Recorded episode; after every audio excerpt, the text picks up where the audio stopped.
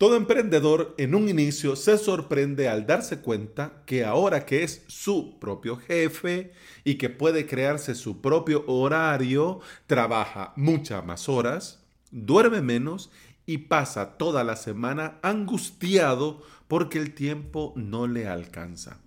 ¿Me ha pasado? Hmm. ¿Qué hago yo al respecto? Pues te lo cuento en este episodio. Bienvenida y bienvenido al episodio 684 de Implementador WordPress y VPS. Soy Alex Ábalos, formador y especialista en servidores y paneles de control que son usados para crear y administrar hosting VPS. Además, me puedes encontrar en avalos.sv. En este podcast hablo de WordPress, de hosting, de VPS, de emprendimiento y, por supuesto, del día a día al trabajar online. El trabajar en lo tuyo te da un sentimiento muy positivo, porque todo, por grande o pequeño que sea, suma. Por lo que entre más haces, más estás sumando a tu emprendimiento. Genial, ¿verdad? Pero este sentimiento puede llevarnos a perder de vista otros aspectos de nuestra vida que también son importantes. Antes de entrar en materia, quiero hacer un disclaimer. Yo en este episodio, en este podcast, en mis directos, en ningún sitio, yo en general, no vengo a decirte qué tenés que hacer y qué no. Mi objetivo es contarte mi experiencia. Vos agarrá de todo lo que yo te diga, lo que te sea de utilidad, pero trabaja en tu propio método y abrí tu propio camino. Nadie puede venirte a decir lo que es mejor para vos sin conocerte, sin conocer tu proyecto, sin conocer tus virtudes, tus fortalezas, tus debilidades y por supuesto tus oportunidades. Así que yo sé que tal vez en otros podcasts escuchás un montón de cosas que, bueno, es como que te estuvieran hablando a vos y vos decís esto es para mí, me lo está diciendo a mí. No, Lamentablemente mucha gente lo hace a propósito, a propósito, pues claro, porque luego te van a ofrecer sus cositas, ¿no? Así que mira, no te compliques, mira, seguí mi guía, toma mi curso, compra mi libro. Entonces, claro, no. Yo por eso te hago el disclaimer. Con este tipo de episodios, que ahora los tenemos viernes, lo que yo quiero es compartirte mi experiencia. Vos agarra lo que te sirve, pero siempre, siempre, siempre labra tu propio camino. Busca por vos mismo dónde tenés que comenzar y por dónde te tenés que guiar. Claro, si aprendes de los errores de los demás, como te voy a compartir yo en este episodio, pues yo esperaría que te fuera mucho mejor de lo que me ha ido a mí en menos tiempo. Pero como te digo, fórmulas mágicas no existen. No existen. Y el que lo diga, miente. Bueno, aclarando todo, ahora sí, sigamos. Toda mi vida yo fui comerciante independiente. Desde que tengo memoria hasta los 18 años, mi padre era mi jefe porque trabajaba en su negocio. A los 18 años, pues puse yo mi propio negocio en el centro de San Salvador, que era un local pequeño, era un negocio modesto, pero era pequeño, pero mío. Y a partir de ese momento yo me he ganado el pan de cada día sin jefes. Mis horarios me los he puesto yo, las condiciones las he decidido yo, los proveedores los he buscado yo y los precios los he colocado yo. Es decir, lo he hecho yo. No he tenido a nadie que me diga, hace aquello, hace esto, hace aquí, hace allá. Gracias a este negocio propio aprendí varias cosas. Aprendí a ser productivo, aprendí a dar un buen trato al cliente y aprendí a lidiar con toda la parte administrativa que conlleva un negocio.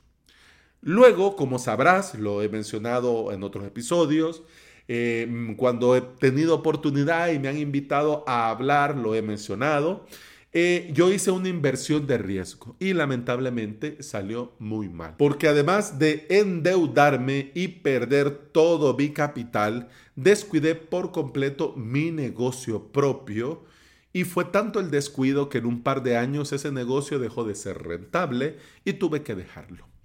La inversión de riesgo, claro, por supuesto, fue un error y me costó muchísimo en muchos aspectos de mi vida. Por eso, al dejarlo, mi única opción era emprender en algo nuevo. Ya no había nada atrás para mí.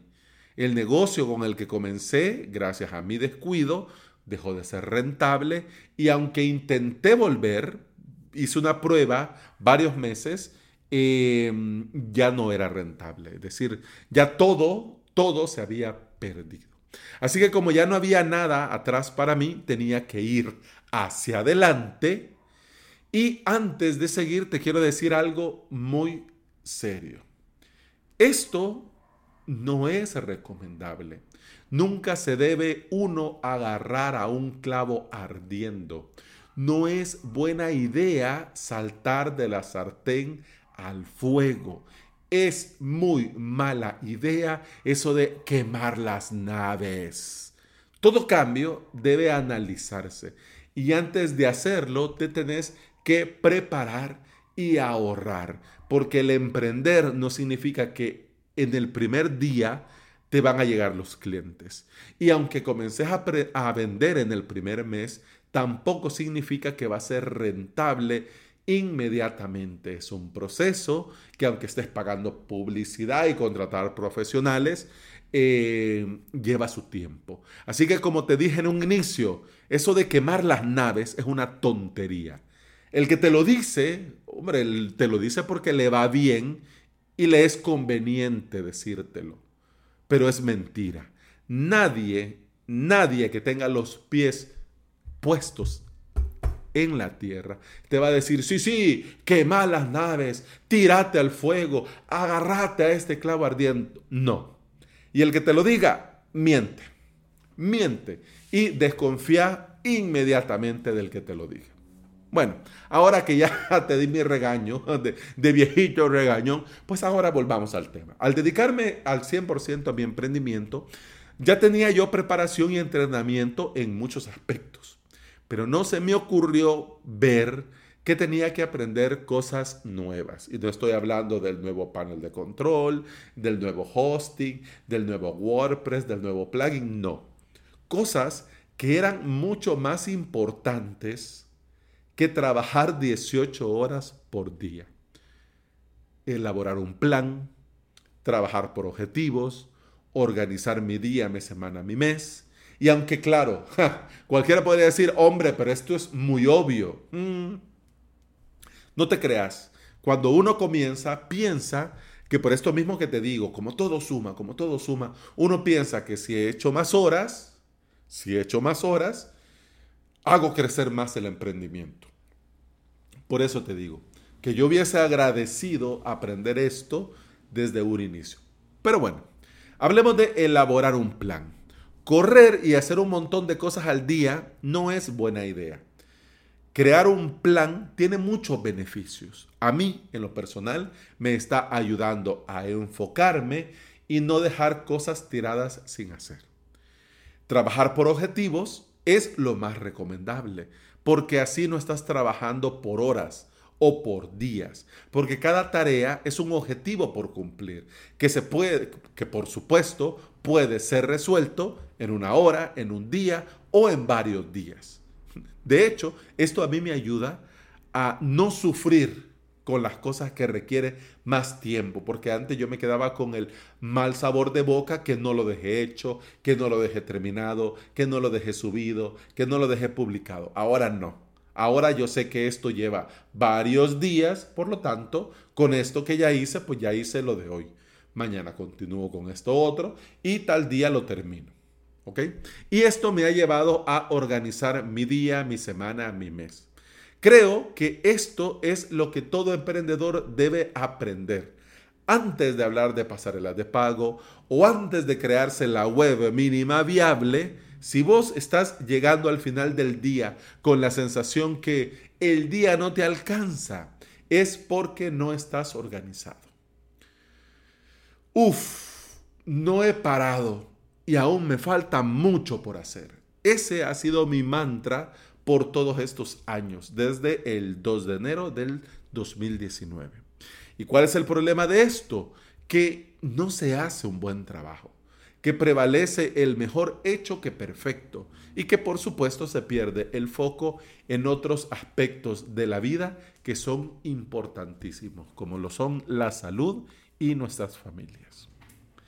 Si nosotros somos nuestra propia empresa, debemos cuidarnos para no colapsar y morir de un paro cardíaco o caer ahí doblado todo tieso. Yo te digo, me he vuelto muy sedentario. He descuidado mis horas de sueño, he dejado de hacer deportes, como en exceso y muy mal, y descuidé todos los hábitos saludables relacionados a la salud. Resultado, he tenido que parar cuatro veces por motivos de salud en menos de seis meses. Esto es grave y me ha hecho pensar, reflexionar y por supuesto tomar cartas en el asunto.